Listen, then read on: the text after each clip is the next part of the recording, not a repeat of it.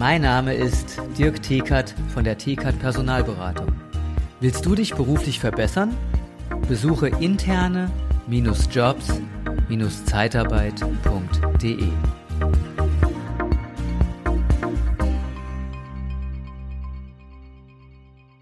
Ja, willkommen beim Podcast Liebe Zeitarbeit. Schön, dass du wieder eingeschaltet hast. Heute wieder mit einem Interview. Und heute habe ich eine spannende Unternehmerpersönlichkeit und zwar den Philipp Semmelroth dabei. Herzlich willkommen, Philipp. Schön, Hallo, dass du danke. Zeit hattest. Und ja, danke, äh, Philipp, ähm, am besten stellst du dich gleich einmal selber vor. Aber ich muss noch dazu sagen, ich habe bei LinkedIn gesehen, das muss ich äh, vorlesen. Da steht drin, ich steigere die Performance von Verkäufern und Vertriebsteams. Weniger Angebote, mehr Auftragsbestätigung, mehr auf dem Konto. Was Jawohl. genau machst du? Liebe Zeitarbeit, der Podcast mit Daniel Müller.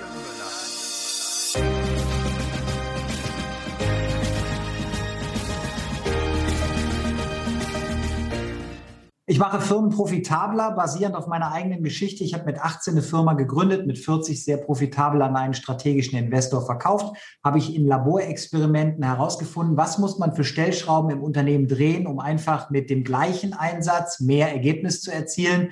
Da geht es ja in unserem Interview heute auch um den Faktor Mitarbeiter und so weiter.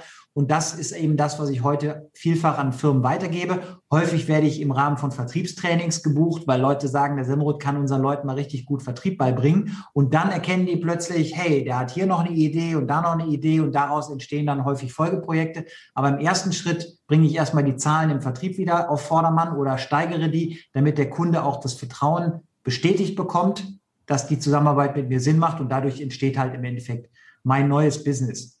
Mhm. Ja, also die Folge soll unter Profitsteigerung für Unternehmer ähm, lauten. Ähm, hast du da schon direkt äh, mal so ein, ein Buzzword, wo was profitsteigernd auf jeden Fall ist? Also welcher Tipp kannst du da rausgeben, ist auf jeden Fall schon mal, dem als erstes befolgen sollte, um den Profit im Auge zu behalten und zu steigern?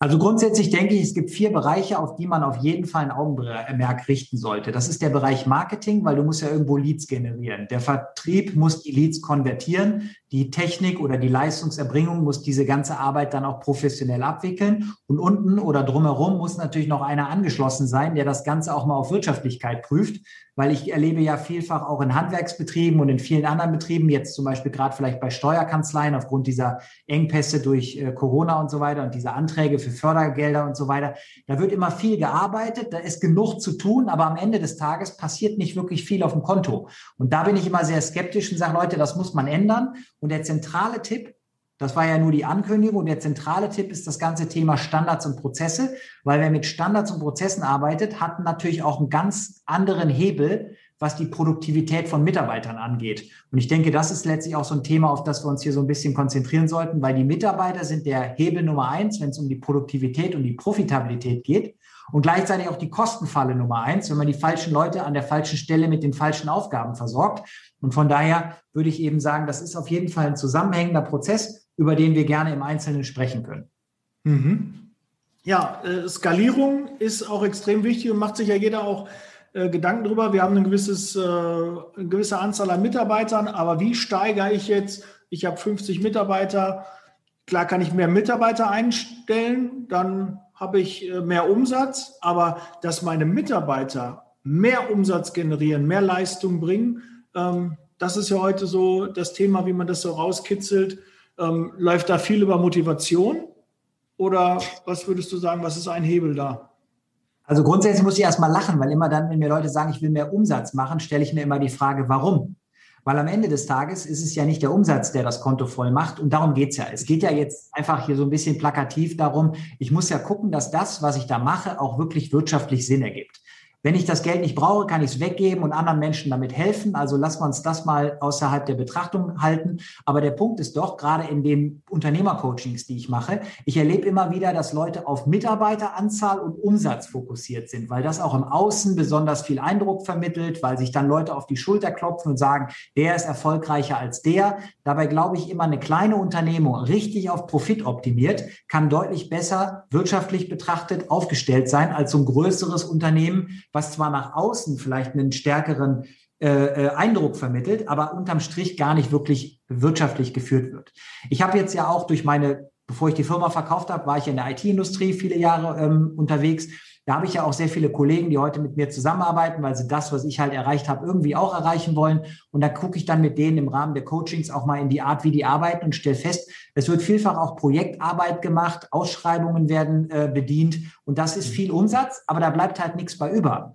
Und deshalb würde ich eben sagen, man muss das Ganze ein bisschen anders betrachten. Und ich glaube, dass ähm, der Weg, Mitarbeiter im Selbstbewusstsein zu fördern und dadurch leistungsfähiger zu machen und mit Standards und Prozessen zu erreichen, dass ich mit gleichen oder weniger Mitarbeitern mehr Ergebnis erziele, weil ich produktiver werde, weil ich weniger Leerlaufzeiten habe, weil ich organisatorisch einfach bessere äh, äh Abstimmungen schaffe und weniger Transaktionskosten äh, verursache. Das ist der Weg, der einen wirklich nach vorne bringt. Weil wie gesagt, ob du 75 oder 50 Mitarbeiter hast, beeindruckt mich nicht, wenn ich nachher gucke, was deine Zahlen äh, sind und das einfach nicht stimmt. Ja, unterm Strich muss was überbleiben, das stimmt schon. Ich kenne Standorte, die machen 300.000 Euro Umsatz, aber es bleibt im Endeffekt nichts übrig. Und andere Standorte machen nur 100 oder 150.000 und da bleibt halt auch was übrig. Ne? Also da muss man auch genau hingucken, seine Zahlen im Blick haben und äh, dass die Mitarbeiter auch effektiv arbeiten. Genau, und man muss halt auch Kunden, mal überlegen, ich, ja, ne? Kunden, die, die Umsatz äh, bringen und äh, Kunden, die weniger, obwohl ja nicht nur Umsatz, hast du ja gerade schon gesagt, das effektive ist, aber es gibt ja profitablere Kunden und unprofitablere Kunden und die müsste man dann auch, würdest du da mit A, B und C Kunden dann arbeiten oder ist das eher nicht so? Also grundsätzlich, Grundsätzlich äh, ist diese äh, Systematisierung nach ABC natürlich in jedem großen BWL-Buch in irgendeiner Form vermerkt. Ich habe da eine etwas andere Strategie hinter, weil in der Klassik, äh, klassischen Definition ist es ja so, A-Kunden sind die, mit denen du sehr viel Umsatz machst, B-Kunden die, die so mittleren Umsatz machen und C sind so die, die immer mal wieder Umsatz machen. Mhm. Das halte ich für ein kleineres mittelständisches Unternehmen für keine Systematik, die wirklich gut ist. Was ich sagen würde, ist, es ist nicht die Umsatzgröße, sondern der Umsatzanteil, der hier relevant ist. Das möchte ich kurz erklären. Ich habe jetzt hier diese Computerfirma gehabt. Und es könnte ja jetzt sein, dass eine Firma bei mir im Jahr 50.000 Euro Umsatz macht. Das heißt, die kaufen für 50.000 Euro IT-Dienstleistungen bei mir ein. Dann ist das ja erstmal ein recht respektables Volumen. Wenn ich aber weiß, dass deren Gesamtvolumen für IT-Dienstleistungen eine Million ist oder zwei Millionen, dann bin ich in dieser Zusammenarbeit eine ganz kleine Nummer und kann jeden Tag ersetzt werden.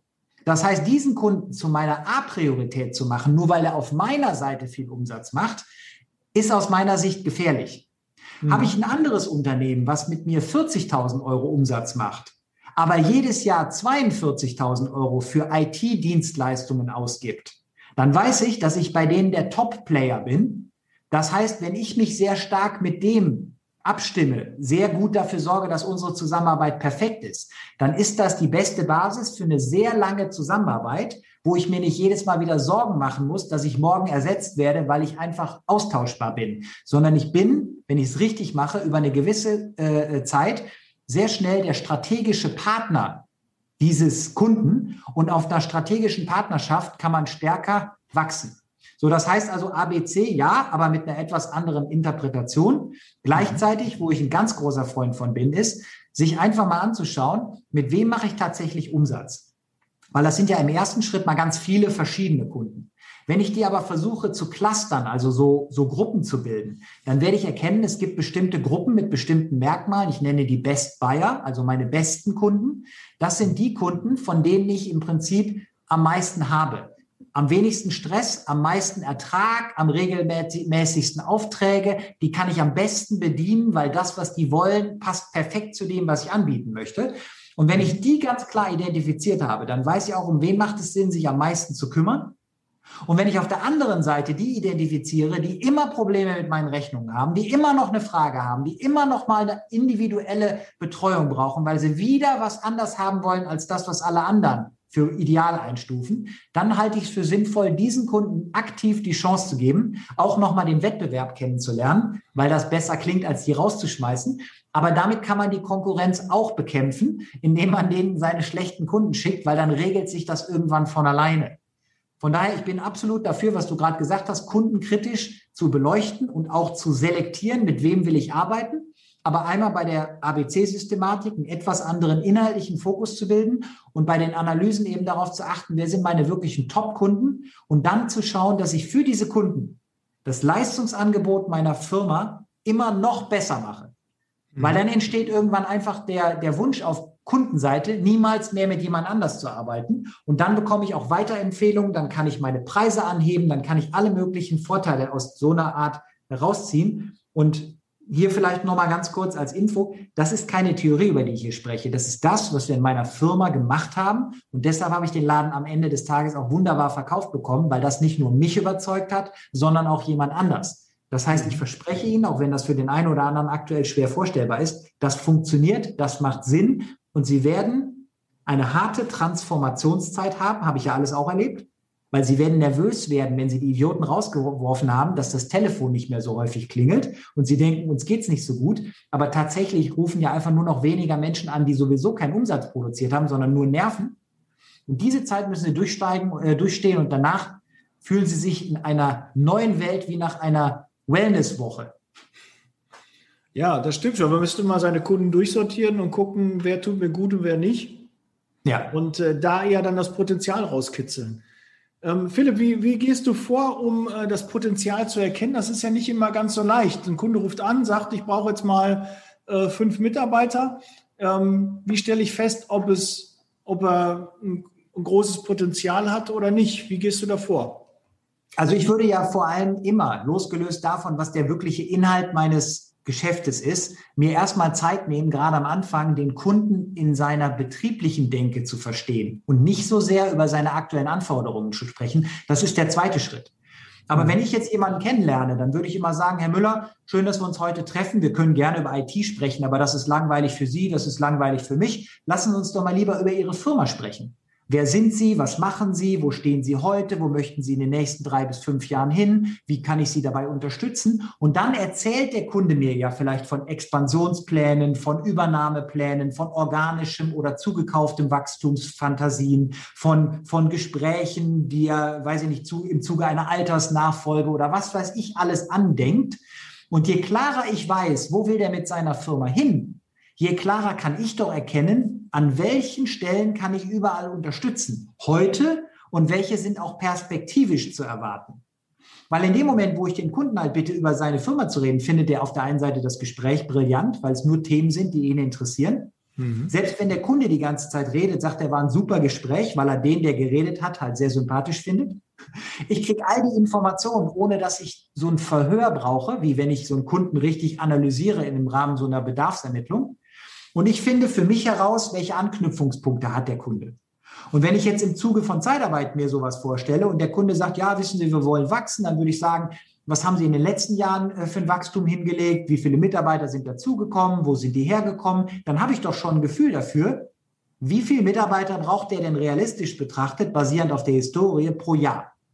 Mhm. Und dann frage ich ihn, wie soll das in Zukunft laufen? Wollen Sie den Trend fortsetzen oder haben Sie einen zusätzlichen Hebel gefunden? Dann sagt er, ja, wir haben eine ganz neue Idee und wir haben da neue Kontakte und wir werden jetzt hier wachsen. Das, das, das heißt dann, äh, bedeutet das für mich, ich brauche eine neue Abteilung. Dann frage ich, wie würden Sie die besetzen wollen? Wollen Sie die mit internen Leuten oder externen Leuten, temporär, dauerhaft und so weiter? Und dann kommt der Kunde irgendwann dazu, dass er mir lauter Informationen gibt, die ich dann später in meinem Interpretationsprozess nutzen kann, um das Umsatzpotenzial hochzurechnen. Ja, sehr, sehr, sehr, sehr guter Ansatz. Also da habe ich äh, noch gar nicht so drüber nachgedacht, einfach mal in so einem quasi Interview ähm, die Informationen bei den Kunden rauszubekommen.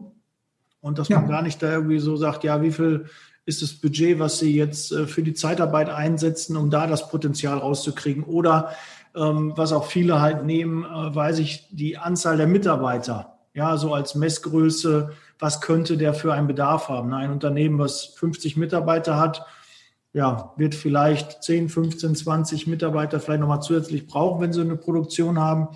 Aber wenn ich nur kaufmännisch bin und die haben zehn Mitarbeiter, dann rede ich da vielleicht von ein, zwei Mitarbeitern, wo das Potenzial ist. Ne? Und da muss ich auch gucken, welche Kunden möchte ich anziehen und welche möchte ich nicht, welche tun mir gut. Und du hast ja gerade schon gesagt, ähm, ja, sogenannte, mein ehemaliger Vorgesetzter hat mal gesagt, so Dreckskunden. Ja, die will ja keiner. Ne? ähm, ja. dass man sich von denen auch wirklich trennt und da auch den Mut zu hat. Manche sagen auch schneiden und wachsen, ja. Also einfach mal, ich sage mal, so ein krankes Bein muss man abschneiden, damit man wieder halt, äh, ne, damit das nicht den ganzen, äh, so ein fauler Apfel kann die ganze Ernte versauen. Absolut, absolut. Ja, ich, ich lache nur darüber, weil es ist halt so, die Leute tun sich schwer, auch die richtigen Begriffe für solche Kunden zu finden und so weiter. Aber es ist halt einfach so. Wir haben auch intern Begriffe gehabt, die werde ich an dieser Stelle nicht äh, äh, präsentieren. Aber so ist es halt einfach. Und alleine die Tatsache, dass man sich damit beschäftigt und dann den nächsten Schritt auch noch geht, nämlich eine Konsequenz daraus ableitet, das ist ja im Endeffekt der erste Weg dazu, das zu ändern. Weil nur meckern bringt ja nichts. Und gleichzeitig hast du eben was gesagt, wo ich jetzt mit meinem Fokus Vertriebsoptimierung und so natürlich nicht einfach drüber hinweghören kann, ist halt die Sache, ich denke, der hat 50 und daraus könnte ich, wer für den Kunden denkt, kriegt nicht den Auftrag. Wenn ich was nicht weiß, dann sollte ich es nicht recherchieren, sondern einfach fragen. Weil am Ende des Tages kann der Kunde ja selber mal eine Prognose anstellen und die kann auch falsch sein, aber das ist aus meiner Sicht eine validere Referenz, als wenn ich mir jetzt selber eine Hypothese überlege, weil ich bestimmte Parameter einfach nicht einschätzen kann. Und ich bin halt immer ein Freund davon, dass man da regelmäßig im Dialog bleibt. Ich werde ja auch häufig gefragt, Herr Semmerod, wie kann ich mehr Neukunden gewinnen? Dann sage ich, ja, können wir gerne drüber reden. Und dann gebe ich denen eine ganze Menge Maßnahmen an die Hand, wie das geht. Aber dann sage ich immer, wollen wir nicht mal erst darüber reden, wie Sie mit Ihren Bestandskunden mehr Ertrag generieren? Weil die sind doch schon bei Ihnen. Die brauchen Sie doch nicht mehr vom Wettbewerb zu holen. Die müssen doch nur noch entwickelt werden. Die muss man doch nur noch für, also da muss man sich nur noch drum kümmern. Das muss man im Prinzip ein bisschen strategisch angehen. Aber ich sehe das, was wir ja alle in der, ich nenne das jetzt mal in der, in dem Privatleben erleben. Du hast hier, ich habe hier ein Telefon stehen. Hier neben der Kamera steht ein Telefon. Und das wird jetzt aktuell von der Deutschen Telekom mit einer Internet- und Telefonleitung versorgt. Und dafür zahle ich jeden Monat Gebühr, so wie das jeder da draußen von Ihnen auch macht. Und die Telekom, die schickt einfach nur jeden Monat eine Rechnung. Aber die anderen, die schicken mir jeden Monat irgendwelche Vorschläge. Wenn ich jetzt zu ihnen wechsle, dann kriege ich Begrüßungsgeld und dann bekomme ich irgendwelche Subventionen, dann bekomme ich irgendwelche Gastgeschenke und so weiter. Und das ist doch die Regel. Das heißt, viele Unternehmen machen sich wahnsinnig viele Gedanken, wie kann man Neukunden akquirieren und betrachten Bestandskunden als gegeben und selbstverständlich. Aber, und das ist das, was ich in meinen Trainings den Vertrieblern immer wieder vor Augen führe, jeder Neukunde ist ein enttäuschter Bestandskunde in einem anderen Unternehmen. Das heißt, wenn du Neukunden kriegst, heißt das, dass die Bestätigung, Kunden wechseln Unternehmen. Und während du deinen Fokus nach Neukunde richtest, ist jemand anders vielleicht mit seinem Fokus auf deinen Bestandskunden.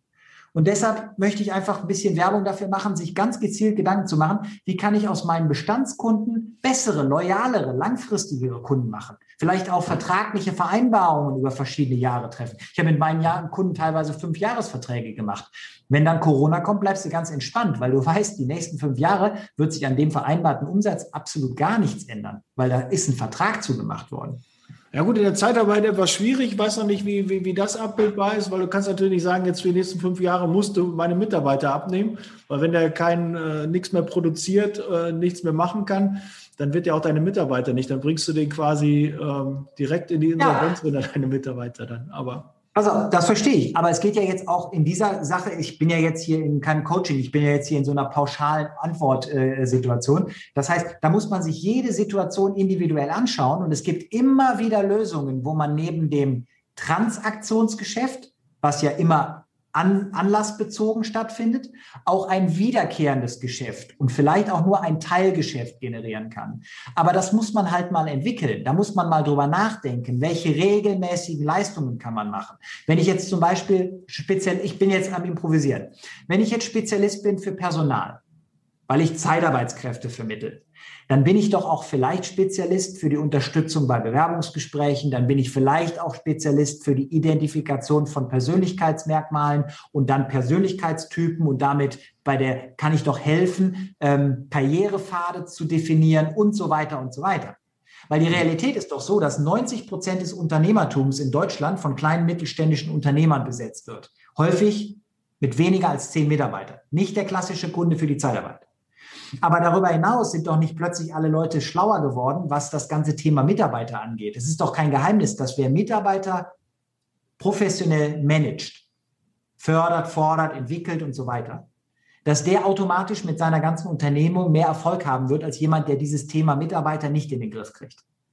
Aber das muss man doch immer wieder lernen, gerade in der heutigen Zeit, wo sich die Anforderungen ständig wieder ändern und so weiter. Und wenn man in dem Bereich seine Expertise anbietet, weil man das jeden Tag macht und nicht Personal nur ein Teilbereich ist und, und hin und wieder mal alle drei Monate, alle sechs Monate, alle zwölf Monate mal ein Personalentwicklungsgespräch geführt wird, was für beide Seiten in so einem klassischen Unternehmen immer wieder so ungewohnt neu ist und keiner weiß so richtig, warum man das macht. Und es wird auch nichts dokumentiert, es werden keine To-Dos abgeleitet, es wird kein Entwicklungsplan gemacht für die Zukunft und so weiter. Wenn man dabei Unterstützung anbieten würde, dann habe ich doch da schon äh, eine ganze Menge Zusatzleistungen, die ich drumherum anbieten kann. Aber da müsste ich tiefer in den Vertriebsprozess einsteigen. Das ist jetzt erstmal nur so ein, so ein kleiner Ergänzung zu dem Thema, es geht immer irgendwas.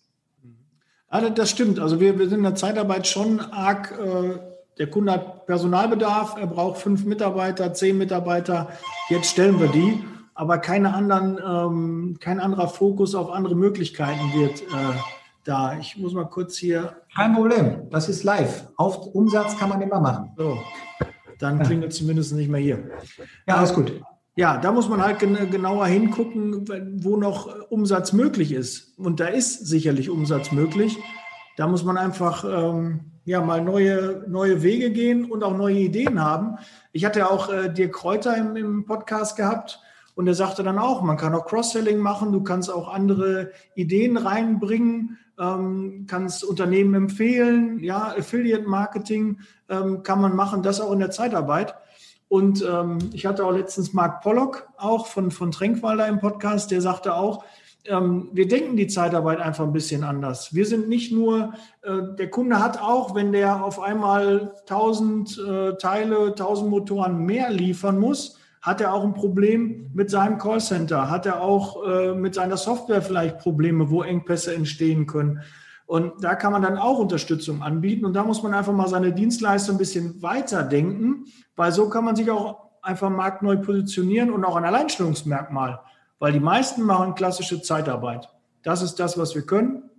Aber darüber hinaus mal zu überlegen, was könnte der Kunde noch gebrauchen, was sind artverwandte Bewerbertraining oder so, das könnte man ja anbieten, ja? Oder Schule. Oder auch, oder auch, auch Entwicklungstrainings für zum Beispiel Auszubildende, die ein bisschen souveräner im Thema Kommunikation werden sollten, weil das halt in Zeiten der Digitalisierung ein Schlüsselfaktor wird, weil der Mensch immer noch den Unterschied macht. Also es gibt ganz viele Möglichkeiten. Und das ist eben so der Punkt, weshalb, wenn ich jetzt heute gefragt werde, Herr Semmuth, können Sie mal ein Training machen, ich häufig auch sage, ich glaube, es ist besser, wir machen mal ein Coaching, weil erzählen Sie mir doch erstmal, was Sie machen wollen und nutzen Sie mal meine Rechenleistung da im Kopf, damit ich Ihnen vielleicht helfe, ein paar Sachen zu sehen, die Sie nicht sehen. Warum soll man nur das trainieren, was Sie schon machen, wenn es so viel mehr Potenzial geben könnte? Wir können gerne ein Training machen, aber lassen Sie uns erst noch mal schauen, wo stehen Sie, wo wollen Sie hin, was kann man noch zusätzlich machen?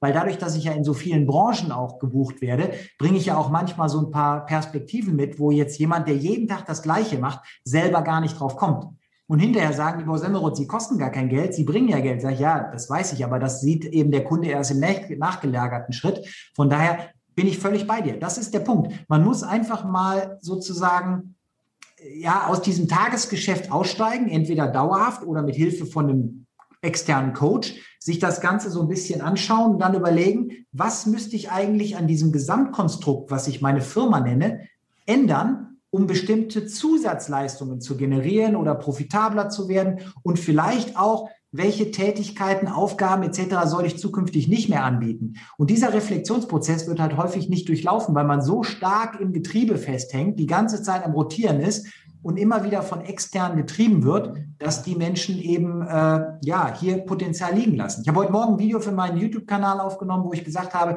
ihr müsst euch mal zwei Listen schreiben. Eine Liste von den Dingen, die ihr wirklich erreichen wollt, in die, an diesem Tag, in dieser Woche, in diesem Monat. Und eine Liste von den Dingen, die ihr dann tatsächlich gemacht habt.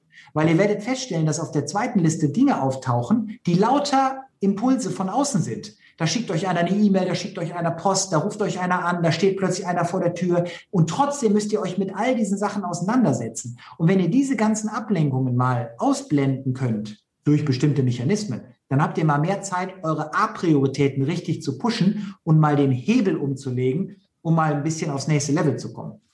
Aber das ist halt häufig einfacher, wenn man sich dabei helfen lässt, weil dazu im Endeffekt natürlich Erfahrung auch die Abkürzung bedeutet.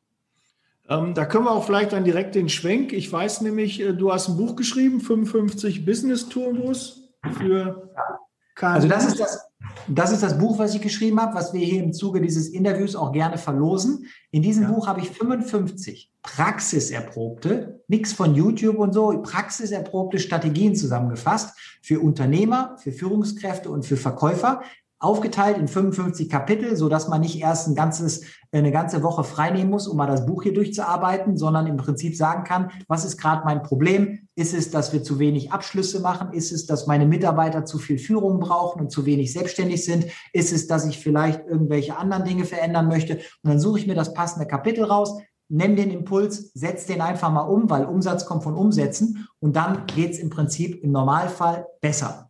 Dieses Buch verlosen wir an jeden, der unter dem YouTube-Video einfach mal einen Kommentar da lässt, wird der ja. Äh, Daniel dann später ein kleines Auswahlverfahren starten, mir mitteilen, wer gewonnen hat, beziehungsweise um datenschutzkonform zu bleiben, er wird euch dann kontaktieren, wenn ihr gewonnen habt, wird euch fragen, ob er mir die Adresse geben darf und wenn ihr zustimmt, dann könnt ihr noch mitteilen, ob ihr mit oder ohne Widmung das Buch per Post erhalten wollt und dann werde ich euch das Buch schicken.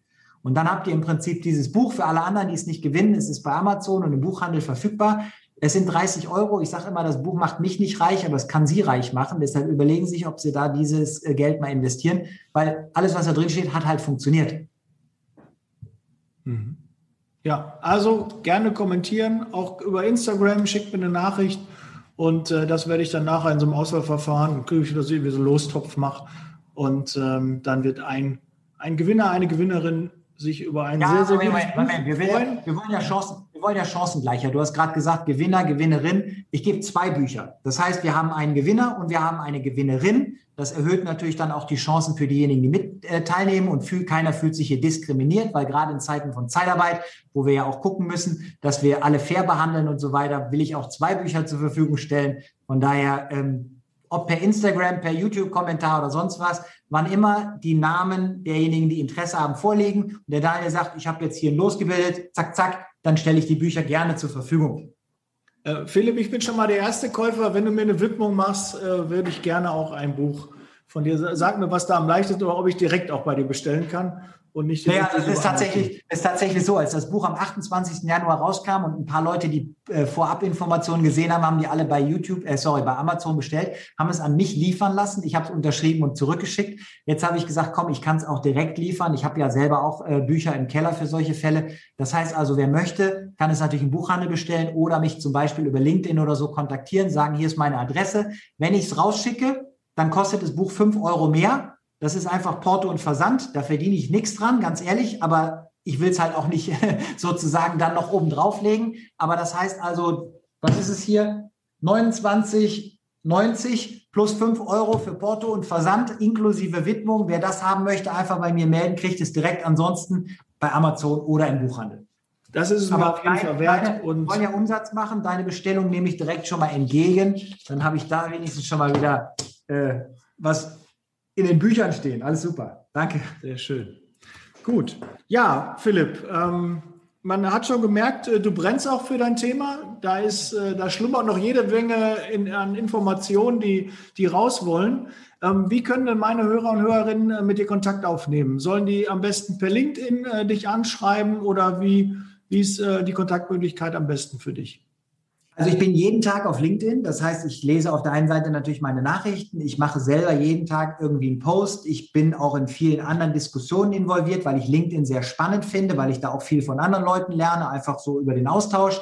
Ich habe einen YouTube-Kanal, auf dem ich regelmäßig neuen Videocontent veröffentliche, den ich also auch zum Abonnieren einfach mal empfehle. Darüber hinaus besteht natürlich auch die Möglichkeit, mit mir vielleicht einfach mal ein Strategiegespräch zu führen nach dem Motto, hey, pass auf, ich bin noch nicht so ganz sicher, ob wir beide zusammen irgendwas in meinem Leben verbessern können, aber ich habe das den Eindruck, wir sollten mal drüber sprechen, ist also auch grundsätzlich möglich. Einfach mal bewerben, dann wird mein Team das durchgucken und sich dann entsprechend für die Details melden. Aber ähm, das sind so die Möglichkeiten. Wer möchte, kann mich auch als Speaker für einen Vortrag auf einer Veranstaltung buchen oder als Trainer für ein Training oder als Coach oder als Unternehmenscoach mit einer Langzeitbegleitung. Dadurch, dass ich mein Unternehmen ja jetzt verkauft habe und mit 41 zu jung bin, den ganzen Tag im Garten zu sitzen, insbesondere wo es zwischendurch regnet, äh, nutze ich mein Know-how gerne, um anderen Leuten zu helfen und freue mich über jeden, der vor allen Dingen auch außerhalb der IT sich bei mir meldet, weil ich halt gerne auch mal neue Businessmodelle ähm, mit, naja, nicht nur kennenlerne, sondern auch mit den Ideen versorge. Und äh, von daher freue ich mich über jeden, der einfach Interesse hat an einem Dialog. Lass es uns mal so nennen. Muss ja nicht immer ein Auftrag, auf, äh, Austausch sein. Manchmal ist es auch einfach nur ein netter Kontakt. Denn äh, ich lerne ja auch einfach gerne Macher kennen und deshalb bin ich immer offen für irgendwelche Anfragen. Ja, und Impulse aus einer anderen Branche sind sicherlich nicht verkehrt für dich und auch für die Zeitarbeit mal aus dem IT-Bereich ein bisschen mal ein paar ähm, Impulse zu bekommen. Ja, ja an dieser Stelle vielleicht IT-Bereich. Ich habe bei IBM mal gearbeitet, deshalb ist mir das alles auch nicht fremd und in der IT-Welt läuft es ein bisschen anders als in der Zeitarbeit. Ja, und in der IT-Arbeit ist es auch alles immer ein bisschen so, da habe ich sehr viel Fachkompetenz, wenig persönliche Kompetenz. Ich bin ein ganz großer Freund von Mindset-Entwicklung, Persönlichkeitsentwicklung, Leistungsfähigkeit steigern, Selbstbewusstsein aufbauen, Menschen einfach klare Strategien an die Hände geben, um nach vorne zu kommen, weil ich einfach glaube, vielfach werden Mitarbeiter einfach verheizt falsch behandelt, nicht richtig entwickelt. Da kann man so viel mehr mitmachen zum Nutzen aller. Und hm. wenn ich da einen Beitrag leisten kann, bin ich immer offen, weil ich habe so einen Vortrag gezielte Überforderung aktiviert Wachstumspotenzial, ähm, wo ich einfach zeige, wenn man Mitarbeiter immer mal wieder vor ein paar Schwierigkeiten stellt und die dann hintenrum so ein bisschen äh, erfolgreich macht, dann, dann wird man einfach, meine Mitarbeiter, als die Firma verkauft waren, fünf Jahre, sechs Jahre, sieben Jahre bei mir. Das heißt also, so ein System bildet, bindet halt auch Mitarbeiter. Gerade in den Zeiten Fachkräftemangel, da muss man ja nicht nur immer neue finden, da muss man auch mal die, die man hat, halten. Aber dafür muss man halt auch ein bisschen was tun. Da kann man nicht einfach nur sagen, ich zahle den Gehalt und wenn die zwischendurch mal ein Mittagessen haben wollen, dann gebe ich denen mal was aus. Oder ich bestelle mal einen Obstkorb oder irgend solche Sachen. Ist alles nett, aber das ist nicht das, was Leute begeistert. Leute wollen an die Hand genommen werden und da gibt es verschiedene Möglichkeiten und deshalb ähm, bin ich also gerade in eurem Bereich auch immer mal wieder unterwegs, weil man da so viele unterschiedliche Charaktere kennenlernt. Und ich bin Reserveoffizier. Ich habe viel Zeit beim Bund verbracht, habe viele Leute ausgebildet, auch Leute, die jetzt kaum Deutsch sprechen, nur einen deutschen Pass haben, Leute, die keinen Bock haben, weil sie einfach nur einberufen wurden, Leute, die nichts konnten und hinterher doch was gelernt haben, weil wir, also im besten Fall hast du ja keine Erfahrung im Umgang mit Maschinengewehr, wenn du zur, zur Uni, äh, zum, zum Bund kommst. Äh, das ist ja durchaus wünschenswert. Ich hatte einen anderen Fall, aber der wurde dann doch auch eingesperrt, weil er damit hinterm Frankfurter Bahnhof gehandelt hat. Das ist eine andere Situation. Aber das sind alles Sachen, die ich halt gerne immer wieder auch umsetze und deshalb finde ich auch geil, was ihr da macht, weil ihr habt natürlich die Möglichkeit, auch Menschen richtig gute Chancen zu bieten, ähm, auch in der Requalifizierung, der Neuorientierung, der Erweiterung der Kenntnisse und ähm, da ist aber auch so, ich habe für Dr. Oetker ein Projekt gemacht, da habe ich in der Werkskantine dann damals auch kennengelernt, du hast dann immer so die etablierten Mitarbeiter, die sind den Zeitarbeitskräften immer so ein bisschen skeptisch gegenüber, da, da muss man irgendwie gucken, dass man die zusammenbringt. Ich denke, da ist viel Frust im Spiel, da muss man die Leute vielleicht auch ein bisschen mental darauf vorbereiten und das kann man alles machen, man muss es halt nur mal angehen. Mhm. Richtig. Nee, das ist äh, vollkommen, vollkommen richtig. Da muss man ein bisschen ähm, genauer hingucken. Sehr gut. Ja, Philipp, vielen Dank für deine Zeit, für deine Expertise. Hat mir sehr viel Spaß gemacht und äh, ich merke schon, äh, wir müssten eigentlich uns wahrscheinlich nochmal äh, treffen, dass wir uns nochmal zu einem anderen Thema austauschen. Da ist noch viel, ähm, was unsere Hörer und Hörerinnen hier äh, mitnehmen können. Vielen Dank. Das können wir, das können wir sehr gerne machen. Ich habe mich sehr gefreut, was die Hörer jetzt nicht wissen. Ich werde jetzt einfach mal dieses Geheimnis verraten. Ist auch, der Daniel hatte mich angerufen und sagte, Philipp, wir müssen mal über die Details vom Podcast sprechen. Ich sage, pass mal auf, lass uns den direkt aufnehmen, weil am Ende des Tages muss ich mich für sowas nicht vorbereiten. Und er sagte, Philipp, ich habe aber heute schon zwei Stück gemacht und ich habe noch dasselbe Hemd an. Das sind meine Hörer nicht gewöhnt. Ich sage, wir reden über Standards und Prozesse. Erzähle einfach, das ist dasselbe Hemd, was du immer hast, ist egal. Aber sowas finde ich halt cool und deshalb bin ich durchaus offen dafür. Und das zeigt mir halt und für diejenigen, die jetzt vielleicht auch auf Kundenseite von dir zuhören, kann ich deshalb daraus nur ableiten, basierend auf der Menschenkenntnis, die ich in den ganzen Jahren aufgebaut habe. Das sind so Machermentalitäten. Es gibt immer einen Grund, was später zu machen, nochmal drüber nachzudenken, das nochmal perfektionstechnisch vorzubereiten, alle Risiken zu vermeiden. Und das bringt aber Menschen nicht nach vorne. Starten und im Prozess besser werden. Das ist die Erfolgsformel, die man sich immer wieder vor Augen führen sollte. Und der Daniel Müller ist in diesem Zusammenhang ein sehr gutes Beispiel dafür. Von daher äh, hat es mich auch sehr gefreut, heute mit dabei zu sein. Dafür, dass wir jetzt, äh, wie gesagt, kaum Zeit hatten, uns jetzt im Detail kennenzulernen, bis auf so ein bisschen Mails vorab und so weiter. Fand ich, war das super. Wenn da also Interesse entsteht, können wir das jederzeit wieder machen. Aber jetzt bin ich selber auch gespannt auf die anderen Folgen in deinem Podcast und äh, lade dazu natürlich dann auch alle anderen Hörer ein, sich darüber hinaus noch ein paar anzuhören, weil jemand, der so agiert, hat auch an anderer Stelle sehr gute Gesprächspartner und gute Impulse, die sollten Sie nicht versäumen. Ja, also lieber unperfekt gestartet als perfekt gewartet. Und Perfekt. das ist, glaube ich, ein schönes Schlusswort. Setz Leasing Baby, wir sind raus. Vielen Dank für deine Aufmerksamkeit. Vielen Dank, Philipp. Bis bald. Ciao. Bis bald. Der Podcast wird unterstützt von der TCAT Personalberatung, ihrem Spezialisten, wenn es um die Besetzung von internen Stellen in der Personaldienstleistung geht.